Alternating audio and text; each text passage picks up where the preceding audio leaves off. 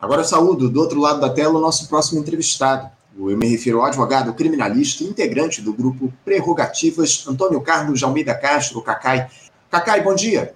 Bom dia, Anderson. Prazer enorme falar com você. Prazer é nosso, Cacai, contar aqui com a tua participação mais uma vez no nosso programa. Muito obrigado por você se dispor a esse diálogo novamente aqui com o Faixa Livre.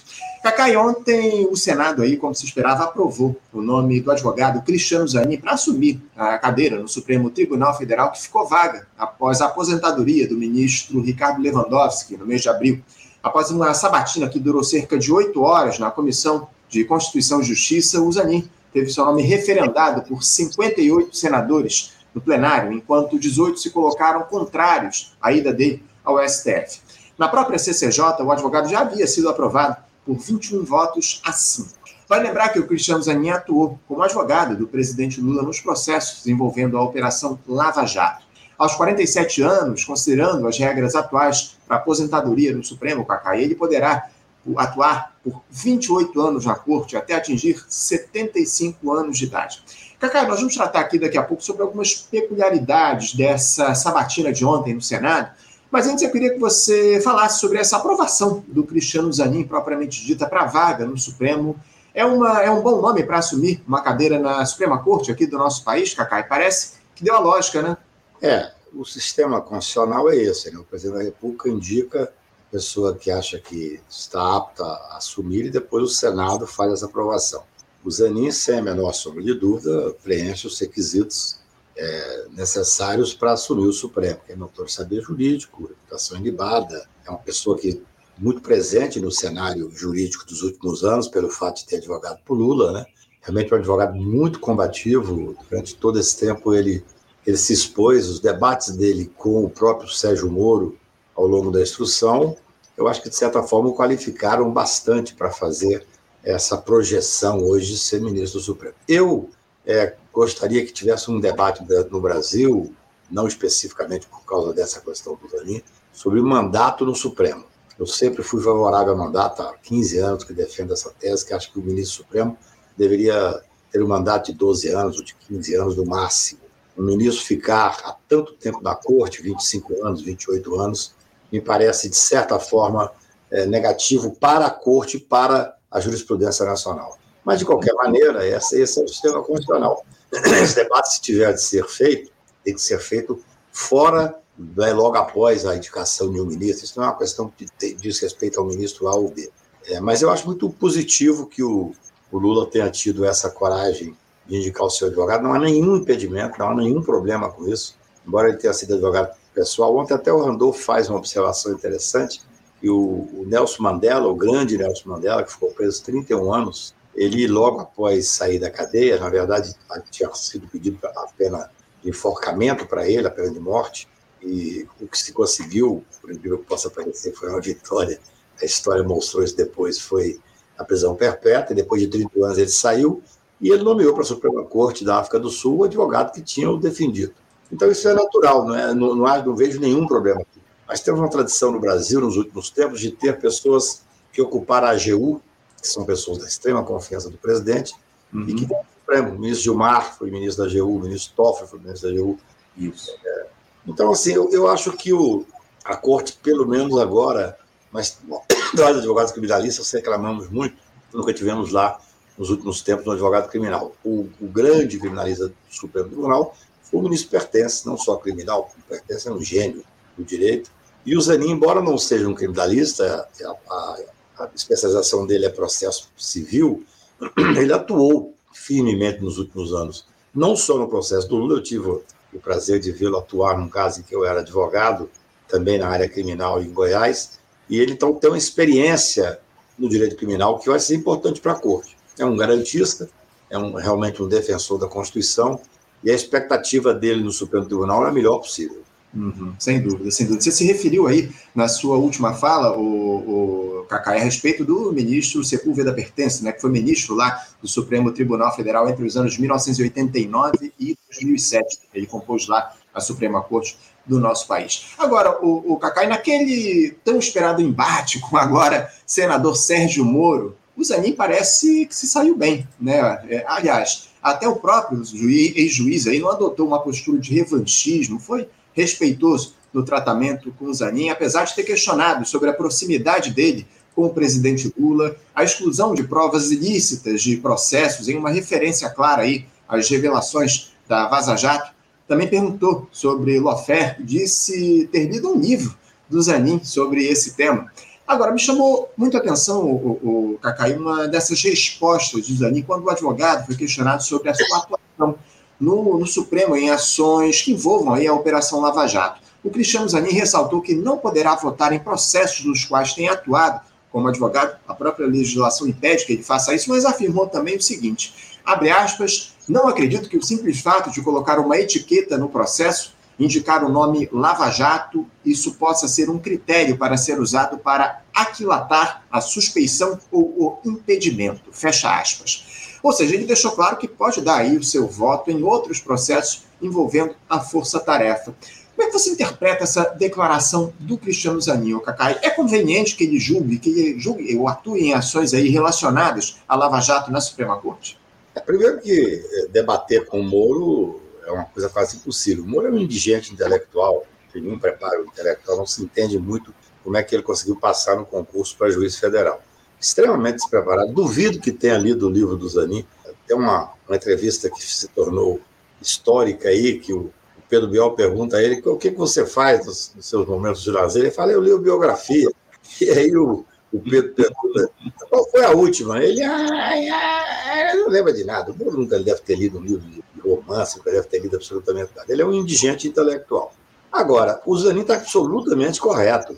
Você não pode agora. O que, que o Moro tentou fazer ali foi extrair dele de uma forma. O Moro é muito infantil, né? ele é binário. Ele não tem uma condição de fazer uma interpretação maior das coisas, não. Ele tentou extrair dele uma, uma promessa de, de eventual suspeição ou impedimento, porque o Moro sabe que vai ser julgado criminalmente. Ele uhum. sabe que será, ele deve ser caçado. As informações que eu tenho é que talvez seja caçado no Paraná, que seria uma, uma, realmente um avanço, porque houve uma mudança. Primeiro, houve uma mudança política. O Brasil hoje é outro Brasil. Sim. Depois, me parece que houve uma mudança na composição. Nós temos que acompanhar com lupa o que está acontecendo no Judiciário porque essa inspeção que está se fazendo na 13ª Vara do Tribunal Regional número 4, que o ministro Salomão está levando muita seriedade, o ministro não esteve lá pessoalmente, porque há rumores de que houve um desvio, uma malversação daquela conta de bilhões pelo grupo que estava lá, na época do Sérgio Moro, da senhora Gabriela e tal. Então, é, é, normal que agora o Tribunal do Paraná, que o Tribunal Regional Federal era um tribunal de passagem, infelizmente. E, e penso que deverá sofrer séria intervenção agora nessa questão. E isso tem uma repercussão no judiciário como um todo. Quer dizer, o Tribunal Regional Eleitoral também será técnico ao julgar o muro. E as informações que eu tenho, eu não faço direito eleitoral, as pessoas sabem do meu, da minha luta há anos contra é, esses desvios e esses abusos lavajatistas. Então, eles me informam, até me chamaram, um deles me chamou para poder fazer ostentação oral, não irei atuar no eleitoral, mas eu acho que o Moro corre o risco sério de ser caçado lá mesmo. Então, assim, é, veja bem, tudo que está acontecendo hoje era mais ou menos previsto, nós não sabíamos qual seria a velocidade uhum. que viria isso. O que o, o Moro tentou é que o Zanin, o Zanin, evidentemente, com muita classe e muita tranquilidade, respondeu o óbvio, ele vai se dar por impedido. O impedimento são cláusulas que estão fixadas. Tem lá as previsões de impedimento. É óbvio que nos processos onde ele foi advogado, ele não pode ser ministro, ele não pode julgar, isso é evidente. Agora, o Moro querer que tudo que diga respeito ao Lava Jato, é, ele se dá por impedido, isso é quase uma espécie de uma tentativa de fazer já um começo de defesa. Uhum. Até isso ele está errado, porque o, o, a pessoa advogado, depois que coloca a toga nos ombros, o natural, Anderson, é que ele realmente entre no espírito de juiz. O Moro não será necessariamente condenado se for processado pelo Zanin. Não existe isso. O juiz tem que analisar o fato concreto, os autos que estão lá. O Zanin tem se você for ver, eu que acompanhei de perto a Lava Jato, tem, tem, tem alguns, alguns debates, vários advogados enfrentaram o Moro. Talvez a, a melhor manifestação, ou a que mais me impressionou, foi a do Nélio Machado. Uhum. É, você tente encontrar essa manifestação em que ele fala para o Moro numa das audiências, ele realmente dá uma aula para o Moro. Vários outros fizeram isso. O Zanin fez. Inclusive, tem um dado momento em que é engraçado, em que o Moro, perdido, porque tem muita dificuldade de direção, ele presidindo a audiência, ele se fica indignado com o Zanin e fala assim: você quer ser juiz? Vai fazer concurso. É engraçado o destino e a história, porque ele fez tudo para ser ministro supremo e depois ele fez a interpelação ao Janin para ser ministro supremo. As perguntas dele em relação a esse provável impedimento, do meu ponto de vista, elas tinham esse fim. É que o Zanin, às vezes a pessoa está fazendo um, uma sabatina no meio de vários senadores do Brasil inteiro vendo, poderia dar uma escorregada e dizer, não, esses casos eu vou dar por impedido. Não tem por que se dar por impedido, ele falou muito correto. É caso a caso, é analisar os autos, entendeu?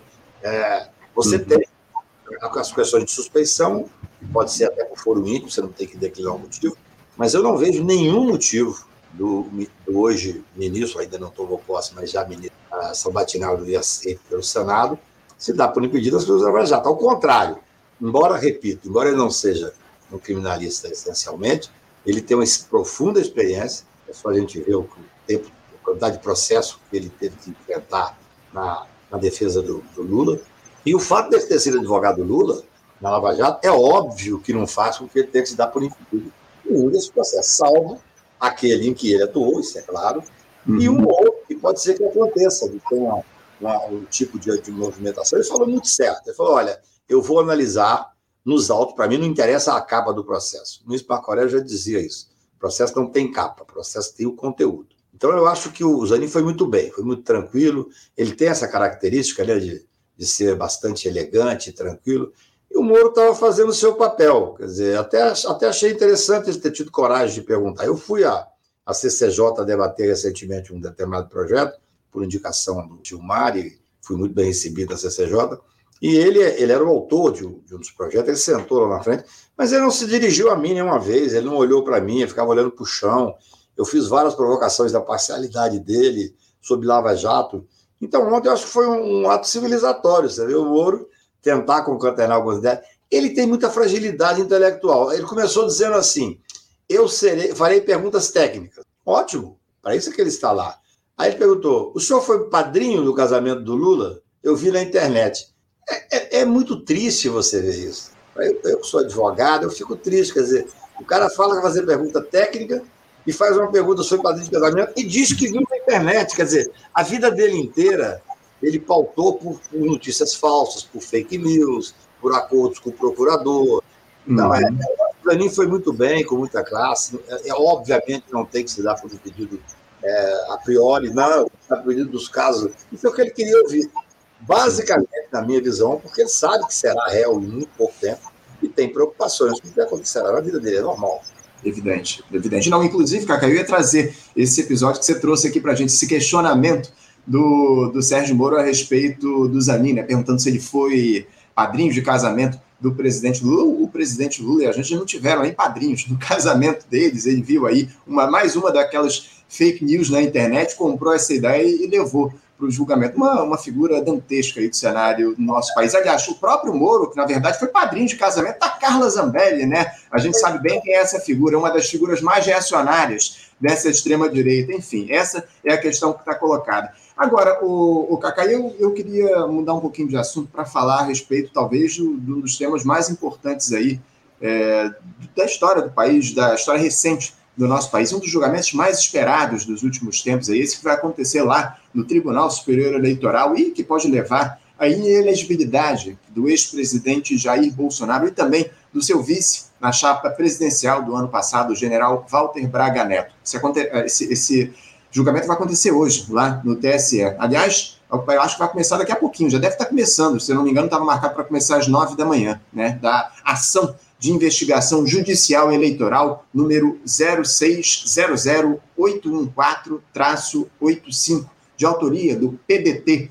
Pede que pede aí que o TSE declare inelegíveis Bolsonaro e Braga Neto por prática de abuso de poder político e uso indevido dos meios de comunicação durante uma reunião do presidente da República no ano passado com embaixadores estrangeiros no Palácio, no Palácio Alvorada, na verdade no mês de junho, 18, aliás, no dia 18 de julho de 2022. O PDT informa que esse encontro do Bolsonaro com embaixadores foi transmitido ao vivo pela TV Brasil e pelas redes sociais de YouTube, Instagram e Facebook, que mantiveram o conteúdo na internet para posterior visualização. O corregedor, o corregedor-geral da Justiça Eleitoral, o ministro Benedito Gonçalves, deverá iniciar esse julgamento com a leitura do relatório da ação O relatório contém aí um resumo da tramitação da ação na Corte, informando as diligências solicitadas, os depoimentos tomados, bem como as perícias e as providências requeridas pelo relator na etapa de instrução processual. Logo após a leitura, o presidente do TSE, o ministro Alexandre de Moraes, concederá a palavra da tribuna aos advogados de acusação e aos de defesa das partes envolvidas na ação, nessa ordem. Em seguida, será, dado pelo, será dada pelo presidente a palavra aos representantes do Ministério Público Eleitoral, o MPR, para que emitam aí um parecer do órgão sobre a ação. Finalizadas essas etapas, o ministro Benedito Gonçalves apresentará o seu voto na ação. Na sequência, votam os ministros Raul Araújo, Floriano de Azevedo Marques, André Ramos Tavares, a vice-presidente do TSE, a ministra Carmen Lúcia, e o ministro Nunes Marques, e, por último, o presidente do tribunal, o ministro Alexandre de Moraes. Foram reservadas aí, Cacai, três sessões do Tribunal Superior Eleitoral para esse julgamento, e a expectativa é que ele não termine hoje, deve se estender aí por mais tempo, talvez até setembro, caso algum ministro peça vistas dessa ação. Cacai, se resolvendo hoje ou não esse julgamento no TSE, você vê alguma chance aí de Bolsonaro se livrar da inelegibilidade? Quais as suas expectativas aí para esse julgamento histórico? O sinal, Anderson, eu devo reconhecer que eu só aceitei vir aqui porque me disseram que o julgamento ia ser à tarde. Se eu soubesse que ia ser às 9 horas, evidentemente eu estaria acompanhando o julgamento, que eu acho que é um dever como cidadão e como advogado. Eu pode ser que eu esteja equivocado. Eu, eu tenho a impressão que às 9 horas. 9 horas, acabaram de informar agora, acabaram de me ligar aqui. Deve estar começando o julgamento realmente. Veja bem, esse julgamento ele tem uma série de questões que são extremamente importantes. Primeiro que a defesa do Bolsonaro, com todo direito, está tentando diminuir a gravidade do fato, dizendo, olha, esse processo não é um processo importante, foi uma reunião com embaixadores e tal. Eu acho que é de extrema gravidade o que aconteceu. O Bolsonaro, ele, usando a estrutura do Palácio como presidente da República, chamando para, como você bem disse, a sua pergunta já é, de certa forma, uma resposta de tão completa, é, usando a, a, a televisão oficial para fazer a divulgação, chamou representantes de vários países para mentir, para divulgar fake news, para falar contra as urnas, para desacreditar o país que ele governava. A urna, que, por sinal, foi o que deu a ele a, o direito de ser presidente da República. Então, é, o Tribunal Superior Eleitoral tem feito um papel de extrema importância no Brasil. Eu tenho dito uma coisa nos últimos tempos, eu que sou um crítico em regra do Poder Judiciário, que é um poder patrimonialista, patriarcal, machista. É, eu digo sempre, se você abriu a foto do Tribunal de Justiça de maior do Brasil, que é de São Paulo, são trezentos e tantos homens, bem de vida, famílias ricas, quase todas, brancos. É algo que choca quando você vê o, o perfil do Poder Judiciário brasileiro. Porém, nos últimos anos, especialmente do governo Bolsonaro, do, do começo até o fim, é, foi o Poder Judiciário que manteve a institucionalidade do país, porque nós tínhamos um presidente da República fascista, que usava a estrutura do Estado não só para desestruturar todas as conquistas humanistas, o Bolsonaro desestruturou, fiz parte da comissão de transição, Aquilo ali é uma demonstração de como, como saquear o país, como eles aniquilaram as conquistas humanistas dos últimos anos. O governo Bolsonaro ele acabou com a educação, com a cultura, com a economia, com a saúde, sem contar o que fez durante a pandemia. Então, naquele momento, você tinha um executivo fascista, sem escrúpulo, que avançava com as garras ferozes contra a humanidade. Era barbárie e humanismo aí, não tinha saída. Por outro lado, você teve uma cooptação de boa parte do Poder Legislativo. O Poder Legislativo estava, em boa parte, na sua maioria, cooptado, através das mais diversas formas, tanto o orçamento secreto, quer dizer, o Poder Legislativo não foi fiel ao povo brasileiro durante o governo Bolsonaro, tirando raras exceções. Então, nós tivemos no Poder Judiciário, que é esse poder patrimonialista e conservador, por incrível que pareça, foi o poder que manteve a institucionalidade, não só o Supremo Tribunal, mas muito o Tribunal Superior Eleitoral. Eu rendo as minhas homenagens, não é só no Alexandre, não, os ministros que, que se portaram com a dignidade constitucional, o ministro Barroso, o ministro Toffoli, o ministro da Carne e tantos outros. Então, nós, eu acho que é, talvez a, a sociedade brasileira vá demorar um pouco a perceber, porque eu sou advogado, ou seja, jornalista, nós acompanhamos o dia a dia, mas a importância que foi e que é o Poder Judiciário hoje. Então, assim, eu acho que esse julgamento, o, o, o, o julgamento do Bolsonaro, é, o Bolsonaro passou de todos os limites, porque ele se julgava acima da lei. Tanto é que nós temos hoje, qualquer pessoa que acompanhe e que tenha um segundo de boa fé, sabe que nós tivemos pressa a ter um golpe. Eles tentaram o golpe. Eu escrevi sobre isso mais de uma vez, inclusive hoje saiu um artigo meu no IG, onde eu falo o rascunho de um golpe. É uhum. estarrecedor você ver que eles já estavam com a estrutura do golpe delineada. E o golpe era estado de sítio. Pegaram um juiz, um, um advogado que jogou a sua biografia no lixo para defender o artigo 142 da Constituição, daria o poder moderador às Forças Armadas, para tentar dar um, uma licitude a um golpe do Estado. Não existe golpe constitucional. Todo golpe é contra a Constituição. O resto é falta de, de lealdade intelectual. Eles então queriam fazer o estado de sítio, colocar o interventor com plenos poderes, anular a decisão do Lula, anular a decisão de eleição do Lula, da eleição, fazer uma outra, ou nem fazer, simplesmente continuar e destituir ministros do Tribunal Eleitoral. Quer dizer, então, eles sentiram o golpe, eles sabem que se a Constituição for ser cumprida, e será, e será, no meu ponto de vista, claro, então, eles sabem que eles teriam que tirar essas pessoas, porque senão, cumprindo a Constituição, eles serão responsabilizados. Dizer, a tentativa de golpe, que foi abortada por um único motivo, eu escrevo isso há quase dois anos. O Bolsonaro só não deu golpe, porque ele é um inepto intelectual e não tem o respeito das Forças Armadas. Há um, um, uma mensagem trocada por esse major, que, se não me engano, major, que é o ajudante de ordem do Bolsonaro, que diz claramente, ele, ele, não, tem a, ele, não, ele não tem o controle da, do, da cúpula das Forças Armadas. Nós temos que saber que as Forças Armadas brasileiras, na sua cúpula especialmente, é composta de pessoas extremamente preparadas. Uhum. Tem um episódio, eu gosto de me referir a ele, o general Mourão, que é vice, foi vice do Bolsonaro, hoje é senador, ele estava sendo entrevistado na Globo News e perguntaram sobre o Bolsonaro, e ele ridiculariza o presidente da República, você imagina. Existe uma, uma hierarquia que se mantém no, no, no Exército, mas ele, ele, passa por cima da hierarquia. Ele diz: não, o Bolsonaro só chegou a, a, a se preparar no Exército da, for, da força física. Ele nunca teve muito preparo intelectual. Ele chama o presidente da República de preparado, de ignorante, de burro. É uma coisa até interessante de ver. Então, o que, que acontece hoje? Nós temos um, um processo técnico gravíssimo. O presidente da República usando a estrutura do Planalto, usando a, a televisão oficial. Chama os representantes do país para desmoralizar o país frente aos, a, a, esses embaixadores. E mentindo, lançando fake news. Porque o, o que, que, por que, que é difícil, muitas vezes, você é, debater com pessoas do nível do Bolsonaro? A vitória do Lula foi, foi a exceção da exceção. O presidente da República em exercício dificilmente perde a reeleição. Essa é a verdade. Uhum. Porque o Lula conseguiu ganhar? Porque o Lula é um fenômeno que extrapola. Ele falou isso aqui em casa no dia que ele veio aqui para a gente comemorar a diplomação. Ele disse que só se candidatou porque ele sabia que ele era o único a vencer o fascismo. E o Bolsonaro usou e abusou. Isso, vão ser vários processos que eles vão sofrer, que ele vai sofrer, inclusive desses abusos durante as eleições. Esse caso específico de hoje é um caso clássico, do meu ponto de vista, que deve levar à inelegibilidade do Bolsonaro. Ou seja, por oito anos ele será inelegível. É claro que as consequências disso, eu, três dias atrás, falei com um dos principais ministros do Bolsonaro, o ministro político do Bolsonaro, que é meu amigo, meu cliente, e ele dizia: não, se for caçado, ele, será, ele correrá ao Brasil para fazer 40 senadores, vai lançar lá o Tarcísio e o Zema. Quer dizer, ele continua sendo uma força política. Por isso é que eu digo, não, não é só por isso, não. Eu acho que nós temos que fazer justiça. Não basta torná-lo inelegível, que eu acho que ele será inelegível hoje. Até tem uma questão interessante. As pessoas estão debatendo muito em Brasília se o julgamento termina hoje ou se terá o pedido de vista do ministro Cássio.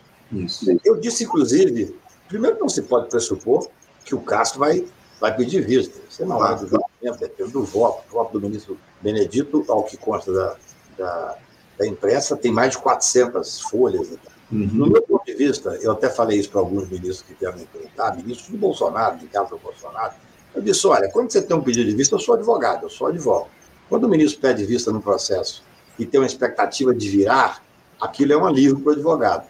Mas o Bolsonaro, se o julgamento não se terminar hoje, na minha visão, posso estar enganado, não tenho informação privilegiada, nada disso, é, ele estará sangrando em passa pública. Não é que tem uma oportunidade de mudar, não, é até pior para ele. É bom que esse julgamento se dê logo. E, tecnicamente falando, esse julgamento, no meu ponto de vista, pelo que li, levará à inelegibilidade por oito anos, porque tem várias hipóteses de abuso ali que ocorreu durante não é só aquela, aquela, é, aquele, aquela reunião, seria o suficiente.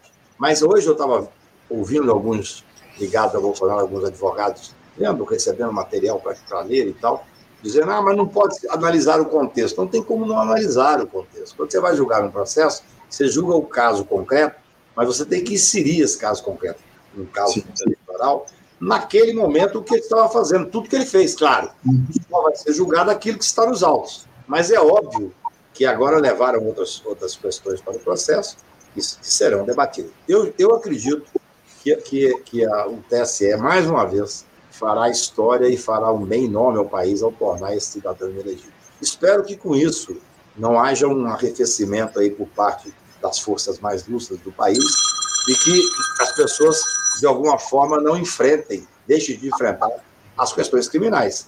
E é claro, eu tenho dito sobre isso. O país só, só estará pacificado, do meu ponto de vista, no momento em que houver realmente a criminalização, a responsabilização criminal de todos aqueles que fizeram N crimes. O Bolsonaro é um serial killer em termos de crime. É o que a gente precisa, acima de tudo, a criminalização dessa turma que atacou a democracia ao longo dos últimos anos no nosso país. Cacá, eu não vou te segurar muito aqui, não, mas eu queria te fazer uma última pergunta. Quero te deixar à vontade para assistir Obrigado, o julgamento lá do Bolsonaro. Eu só tenho um último questionamento, porque o Bolsonaro ele teve ontem lá no Senado, Cacá, e disse aí, está tranquilo para esse julgamento, acreditando na vitória dele, afirmando inclusive que tem certeza que até mesmo o relator Benedito Gonçalves vai mudar o voto dele, que deve ser favorável à inelegibilidade, como você muito bem colocou. Ele comparou o caso dele com o da chapa Dilma Temer, em 2017, afirmando que não pode ser julgado de forma diferente. Na época, o TSE rejeitou a cassação de Dilma Rousseff e Michel Temer por, suposta, por supostas, suposto caixa 2. Naquele ano, a Corte entendeu que não poderia considerar novas provas apresentadas após a ação ter sido protocolada. Dessa vez, o ministro Benedito Gonçalves deve levar em consideração a minuta de golpe encontrada na casa do ex-ministro da Justiça Anderson Torres, e não apenas o conteúdo daquela reunião com embaixadores que originou essa ação. Essa alegação do Bolsonaro, Cacá, ela se sustenta na tua avaliação? Você vê algum problema de o ministro Benedito Gonçalves anexar essa minuta golpista ao processo? Há dois pesos e duas medidas aí na tua avaliação? Não, para mim não há nem a questão de dois pesos e duas medidas. É evidente que uma prova que não foi submetida ao contraditório não pode ser usada. Se qualquer prova que seja colocada no processo é, após a manifestação da defesa, sem sombra de dúvida, eu não vi essa manifestação dele. Eu não me preocupo nenhum, nenhum segundo com a manifestação do Bolsonaro. Ele é uma pessoa que tem o direito de fazer a defesa pessoal dele, dizer que é inocente, isso aí faz parte do jogo. Você dificilmente verá alguém que vai ser julgado dizendo, não, eu fui, vou ser condenado mesmo, eu sou culpado, eu cometi uma série de crimes, não existe.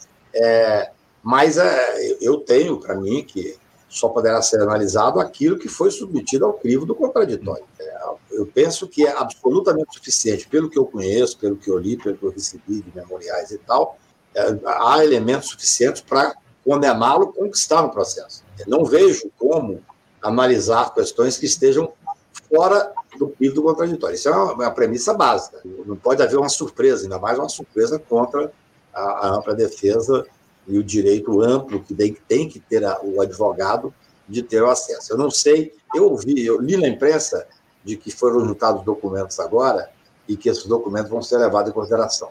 Para mim, só poderiam ser levados em consideração se fosse submetido a, a, ao advogado do Bolsonaro. Nós, nós temos que ter uma coerência constitucional. É, eu, eu digo sempre o seguinte, se esse é o método lavajatista de, de enfrentar o judiciário. Se nós cedermos à barbárie, se nós fizermos, agirmos como agem, como agiram e agem esses bárbaros, essas pessoas que afrontam a Constituição, a barbárie terá vencido. Uhum. Nós temos que ter uma coerência constitucional. Não vejo como é, inserir documentos que não foram submetidos ao contraditório para Até porque não precisa, viu, Anderson? Você não pode dar margem a ter uma nulidade. O, o, o julgador ele tem que ter muito cuidado no manejo processual, porque as pessoas não entendem a importância do processo. Você tem o direito de fundo, que é o mérito da questão, mas eu que sou advogado, e sei muito bem, só faço isso na vida, o processo tem uma importância fundamental. E para o processo ser absolutamente rígido e correto, é necessário que você cumpra todas as premissas constitucionais. Uhum. Uma delas é a ampla defesa e o princípio contraditório. Então, assim, eu não tenho, eu não, não, não, não acredito que será levado em consideração no julgamento documentos que não foram submetidos ao crime de Tem elementos suficientes. É normal que o Bolsonaro faça a sua defesa pessoal, não tem nenhum problema. Agora, é, para o Poder Judiciário se fazer respeitar, e tem feito, ele viu aqui a Poder Judiciário, tem que ser absolutamente sério. A gente quer que o Bolsonaro seja caçado? Eu, especialmente, quero, porque eu sei o que ele fez para o país. Ele usou profundamente a estrutura da, do presidente da República, e o presidente da República, até simbolicamente, estou escrevendo um artigo sobre isso hoje, que deve, deverá sair amanhã no Poder 360, da importância da pessoa do presidente da República no sistema presidencialista. E ele abusou profundamente. Por isso, será caçado, dentro dos limites constitucionais. Tá certo. Cacai, eu vou te liberar aí para você assistir esse julgamento histórico lá no TSE. Eu te agradeço muito a tua participação com a gente hoje. Espero que a gente tenha boas notícias aí ao longo das próximas horas, Cacai. Muito obrigado aí pela presença. Um abraço para você. Um abraço em todos. Tchau. Um abraço, até a próxima. Conversamos aqui com um advogado criminalista, Antônio Carlos de Almeida Castro, o Cacai, que tratou aí dessa questão do julgamento do Jair Bolsonaro, um julgamento histórico que vai ser realizado aí no dia de hoje lá no Tribunal Superior Eleitoral. Já deve ter começado, inclusive, está marcado para começar às nove da manhã. O Cacai quer, inclusive, assistir a esse julgamento. Também falou sobre a aprovação do nome do Cristiano Zanin lá para assumir uma cadeira no Supremo Tribunal Federal, aprovação dada pelo Senado Federal no dia de ontem. Temas importantes que a gente tratou aqui na edição de hoje com o advogado Antônio Carlos Almeida Castro, o Cacai. Você, ouvinte do Faixa Livre, pode ajudar a mantê-lo no ar. Faça sua contribuição diretamente na conta do Banco Itaú, agência 6157, conta corrente 99360, dígito 8.